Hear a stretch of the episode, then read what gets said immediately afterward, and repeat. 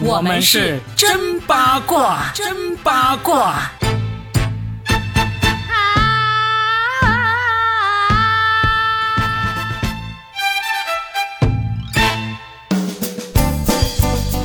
迎来收听新的一期真八卦，我是算一卦搞笑大叔 Robin。大家好，我是八一八佳倩。我还在想着，这盐到底要不要囤呢？囤多少呢？既然囤了盐，那油是不是得囤点儿？油也有了，醋、柴米油盐酱醋茶是不是都得囤点儿呢？这就是你刚才一路上来愁眉苦脸的原因是吧？来，我们今天给大家说一说最近大家都很关心的这个呃日本核污水排海，然后呢，大家。在朋友圈，在整个舆论层面都掀起的这个争议，以及大家去囤一些盐啊，还有反正一旦发生的事情，大家都会总会囤一些特别的东西。这次呢，好像就囤盐囤的比较多。我们今天就来聊一聊这个究竟。哎，这个核污水排放究竟怎么回事？以及我们怎么面对这个核污水排放这个事情？听众朋友，您说，哎，你们这不是真八卦吗？那就八卦谁家里囤的盐多吗？谁家里囤的那个盐是什么牌子吗？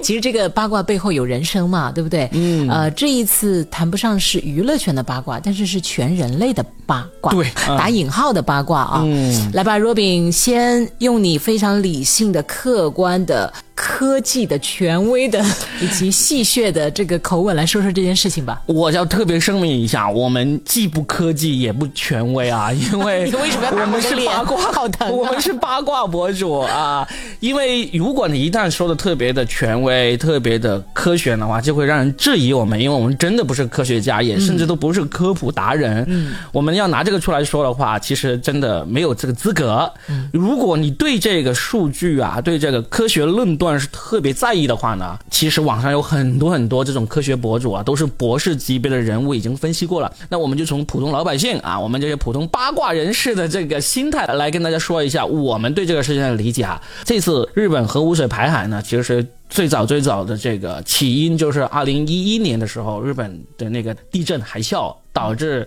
日本福岛的核电站就泄漏，就就是从二零一一年到现在已经十二年的时间了。嗯。在这十多年的时间里面，这个事情呢，因为那次的泄漏事件呢，就导致它的核污水一直在增加，那一直没有得到一个彻底的解决办法。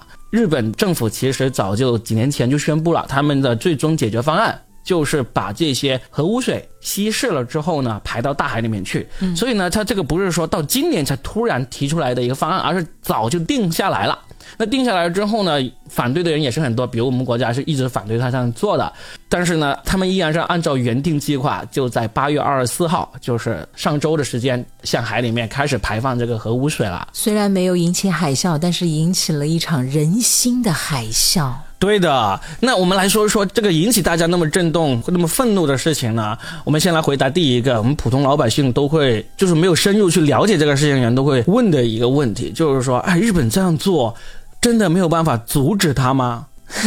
快回答！这个事情呢，其实是真的没有办法阻止的，除非你就真的是打过去不让他这样做，不然的话是没有办法阻止。因为确实我们有这种国际的这种海洋公约，有各种各样的国际法律。那日本它也确实是在这些法律规定的这个框架之下来往海里排了。所以呢，这个包括国际原子能机构，包括啊美国啊，包括欧洲这些大佬级别的国家呢，都知道他们这样做，但是呢，也没有发出很强烈的谴责或者反对。那么我们国家当然也知道，我们就提出了这个强烈的反对。我们作为中国人，我们当然也是反对的，对吧？国家反对什么，我们就反对什么；国家赞成什么，我们就赞成什么啊！我和我的祖国一刻也不能分割。啊，听到这里呢，就是大家真的不要愤怒，我们真的不是在调侃这个事情，我们就真的是，我们也反对，我们当然也希望他不要排。但他真要排了，我们也是真的除了反对，除了谴责，是没有能力去让他不做的。我女儿就问了我这个问题，我就真的说，如果我们真的一定要让他不做，我们就只能打过去摁住他，不让他排。嗯，这个是唯一的办法。嗯，好，那这个问题就已经很明了的解答了，没有办法阻止。而且。我就很无知的猜测一下，嗯，如果真的要摁住他，要打他，要这样去收拾它，其实不光是我们一个国家会动手吧，因为海洋是我们全人类的共同的财富和资源呢，对不对？嗯，就是其他国家应该多多少少都会有不同的一些声音和态度，呃，反对的也好，中立的也好，赞成的也好，其实这里面也确实就涉及到，嗯，我觉得第一是知识的一个掌握程度，才会导致出。态度的一个不同的立场，是不是？但是目前来讲，很多人其实是不会仔细的去看那些专家发出来的报告的，对，因为那个可能也呃太枯燥了。包括很多词儿我们都不认识，是。但是呢，我是觉得哈，任何时候针对任何事件，特别是当他第一时间发出来的时候，哎呀，大量的事实，包括娱乐圈的各种，不都已经证明了吗？就不要轻易站队。没事，我们这次就站队，我们站国家队，必须必须的。我跟大家说一下，现在各个国家是怎么站队的呢？就基本上我们亚洲国家都是站在反对的立场啊，中国、韩国啊，东南亚的这些国家都在反对日本这个核污水排海。那么欧美国家，美国、欧洲都表示支持。当然，网上的段子也是满天飞啊。他们说啊，美国为什么会支持呢？是因为美国看的世界地图呢，跟我们看的那个角度有点不太一样的。美国人看就以为那个日本离自己很远啊，说流不过去他们那里。其实流到美国的速度啊，好像比流到我们国家还更快，因为根据日本的这个洋流啊。它是从日本东边先排出去之后，会沿着这个日本暖流洋流是先往北美方向去流的。所以呢，当时只是段子，你说美国人真的不知道吗？那他们知道也要支持，那就是嗯他们的选择了。那我们的选择就是反对。是的，还有网上好多人开始用一些图来表示，可能多年之后我们将会看到那个大龙虾变成龙虾精，奥特曼里面的那个怪兽，还有就是。也有人提到了之前的一部叫《切尔诺贝利》，嗯，那个也是当时造成的这个后果是非常严重的，特别是它引发的那个变异，也是让很多人就开始人心惶惶，于是乎就开始出现了啊囤各种各样的东西，其中以盐可以说是最多的。尽管呢，很多人都说海盐其实只是占到我们食用盐里面的一小部分而已，嗯，我们大部分是叫矿盐和湖盐居多。甚至呢，光那个茶卡盐湖的盐就够我们中国人吃七十年。盐的这个资源是很丰富的。嗯，我们先来说一个可能更影响我们日常普通生活的，就是海鲜、大龙虾、海大螃蟹。我们究竟还能不能吃？我做这期节目的很重要一个原因呢，一个是我们的听众有人留言说希望我们聊一聊这个事情，第二个呢。是我女儿问了我这个问题，她说我以后还能吃海鲜吗？我们就来聊一聊这个。我先问嘉欣，你喜欢吃海鲜吗？我对海鲜的一般般，一般般，因为我的胃就不是靠海鲜培养起来的，我是靠辣椒培养起来。我是湖南人嘛，嗯，但广东的朋友或者是沿海地区的一些朋友，就对海鲜简直是趋之若鹜嘛，嗯，就也是属于你们日常的一部分。但对于我这个辣椒胃来讲，海鲜就真的没有那么的重要，所以。我就没那么惶恐。那像我这种经常吃海鲜的人呢，我来说一说哈。我感觉首先大家要知道，就是现在我们国家已经全面禁止了日本的海产品的进口了。对。所以呢，你现在假如还能买到日本海鲜的话，那也是以前进口的，那在它排污水之前进口的。这里挖一个楼，之前很多价格极其昂贵的日料店。我的个天哪，好像人均都得两千一位啊，嗯，很高端的。他们宣传的就是本店所有食材来自于日本深海，当天空运过来，给您最新鲜的体验。当时很多人可以说是啊。这个觉得，如果我请 Robin 去吃了这样一个日料的话，那简直对你最高的一个礼遇，而且也是一个财富的象征。你只要请我就可以了，不用 不用非得人均两千是吧？人均二十那种怎么样？然后结果这次一来，全告诉大家，我们的食材不是来自于日本。以前说的不算，其实就是就这样嘛。反正现在以前是不禁止，现在禁止了，那你。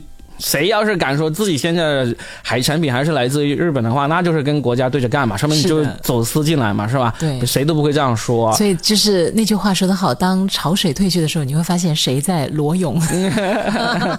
潮水退去之后，发现罗永浩在那里找海鲜呢。哎，那我是觉得，现在既然国家已经禁止了日本的海产品进口，那我们也不要不用担心啦，就是我们吃不到日本来的海产品。但是现在有一个问题，就是说其实我们国家的渔业，就是海鲜产品主要的捕捞地其实是北太平洋。嗯，那也确实会受到这个污水影响的。那这个怎么办呢？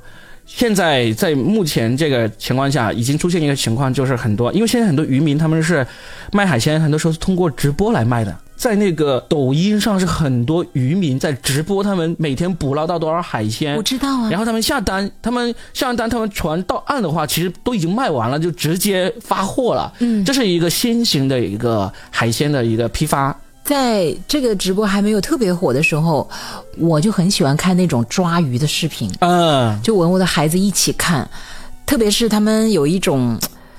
那个可能不是像你说的那种直播卖海鲜，但是他那种抓海产品呢，是先把一只什么羊啊、鸡呀、鸭呀丢到那个海域里面，可能是没有深海，而是，呃，可能海边的一个小小的一个水坑里面。然后接下来，他们就拿一个什么抽水机，把那个全部抽干。嗯，这个时候下水去抓，哇，那个看的好过瘾，好过瘾！你要喜欢看这些的话，在抖音、在 B 站上面大把，能够满足你所有的野外捕捞的乐趣。因为你只要看一个这样的视频，就会给你推无数个这样的视频，就各种什么小王、小李、小马、小刘纷纷开始抓这个海鲜。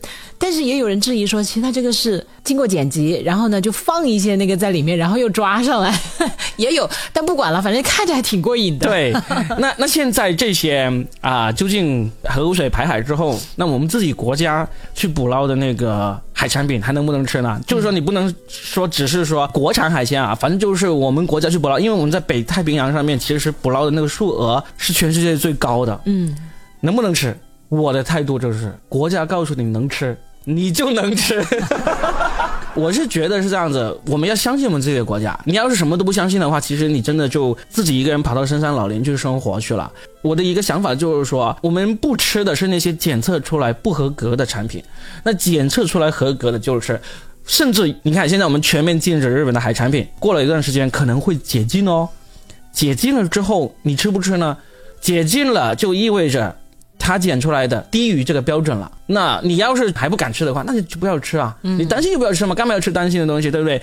但是你要是像我这样子啊，坚定的相信国家会保证我们的安全的话，那你就想吃就吃啊！我就是这么一个态度。当然，可能很多人会觉得，哎，罗比，你听起来不像是一个这么盲目，在这方面，你要真的不相信。你也没有别的选择，对吧？你真的不相信、不想的话，那你你就努力去。你你愿意选择的地方，也只能这样说了。所以呢，对于海鲜这个，我也跟我的孩子这样说：你要是真的担心的话，你可以不吃。我但是我是会吃的，当然我不会说你是我的孩子，我吃什么你就吃什么。我今天晚上就想吃海鲜，买回来你就得跟着吃。我也不会这么霸道。是吧？我其实我想说的是，你一开始问我这个问题嘛，说我有什么影响没有？